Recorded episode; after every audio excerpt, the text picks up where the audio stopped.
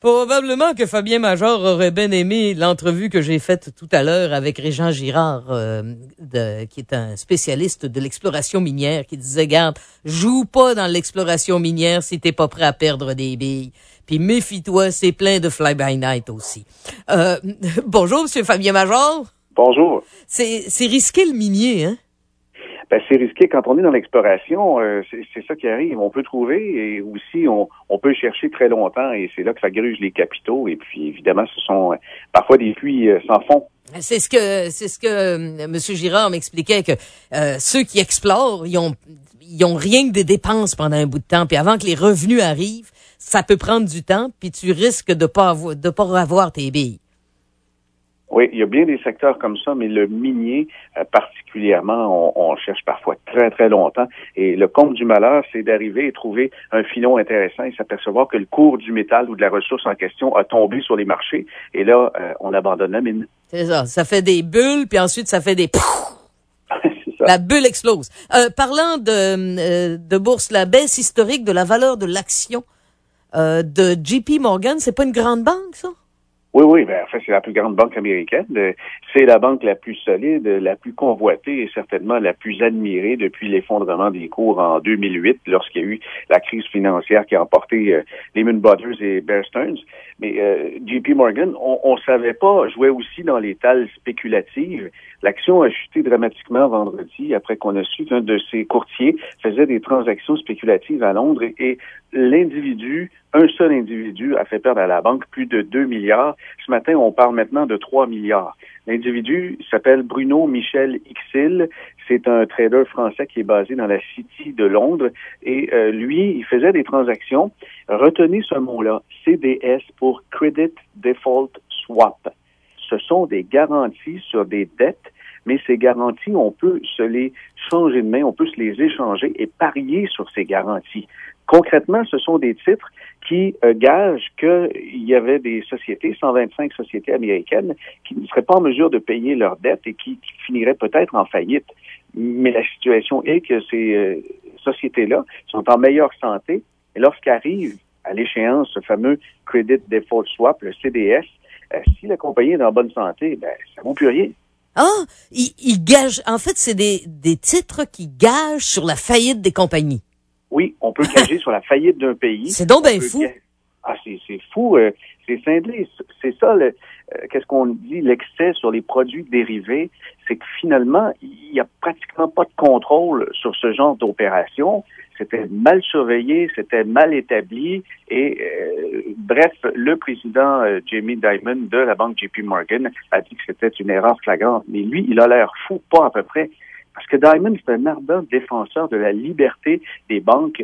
Ne vous mêlez pas de la réglementation. On est capable tout seul. Et lui, il a insisté beaucoup pour qu'on en tienne, finalement, on s'en tienne aux, règles actuelles, qui est à dire pas de règles du tout. Oui, mais parce que pas de règles du tout, on a vu le gâchis, là.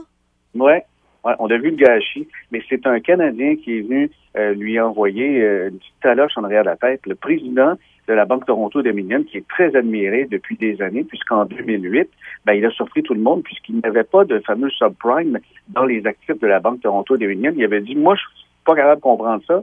Il n'est pas question qu'aucun de mes courtiers et aucun employé de la banque échange ces euh, fameux euh, subprimes. Ce qu'on avait appelé les papiers commerciaux, qui sont en fait pas du papier, là?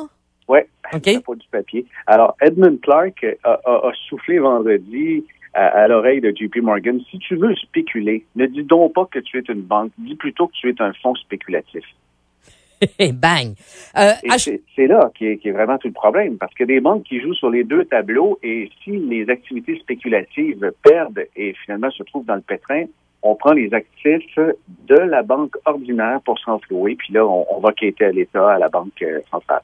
Puis on va augmenter les frais de service pour les, les, les ticlins comme nous autres. Et surtout les impôts. Acheter euh, des actions de Facebook, une bonne ou une mauvaise affaire? Ben, c'est impossible au Québec euh, de, de l'acheter à bon prix. Je m'explique. C'est que les actions euh, de, de, Facebook sont distribuées aux États-Unis par les courtiers et ils sont nombreux. Toutes les grandes firmes de Wall Street distribuent à leurs clients des actions de Facebook.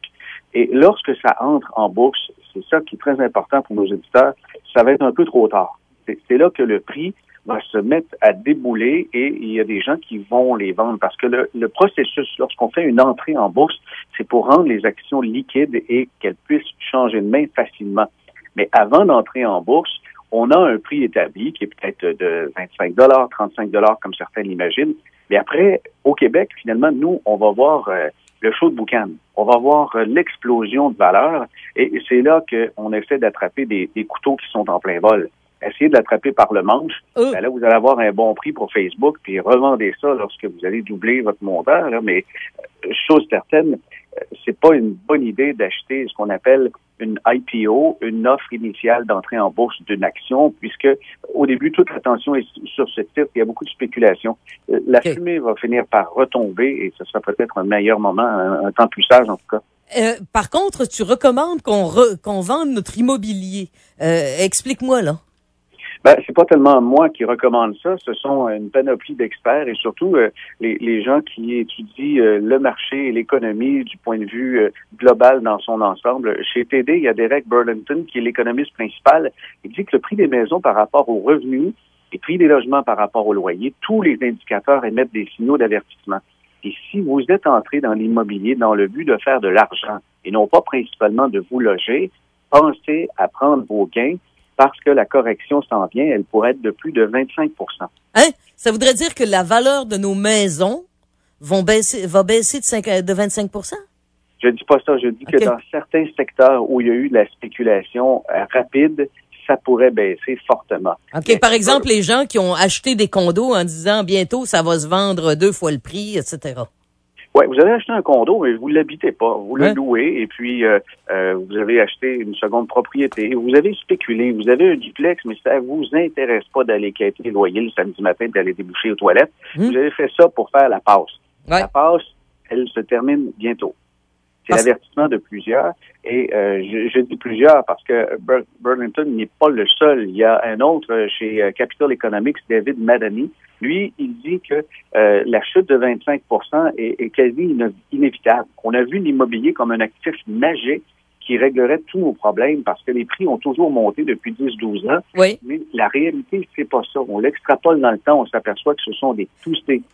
Bien sûr, quand le virage s'opère, il y a une perte de confiance et puis là, euh, ça devient du déni, de la peur, les émotions entrent là-dedans. Alors lui, euh, Madani ne croit pas qu'il y aura un atterrissage en douceur ça va tomber. Et euh, selon euh, ce même analyse de Capital Economics, euh, ben, évidemment, ça peut avoir des répercussions sérieuses, puis après se transformer des fois en récession.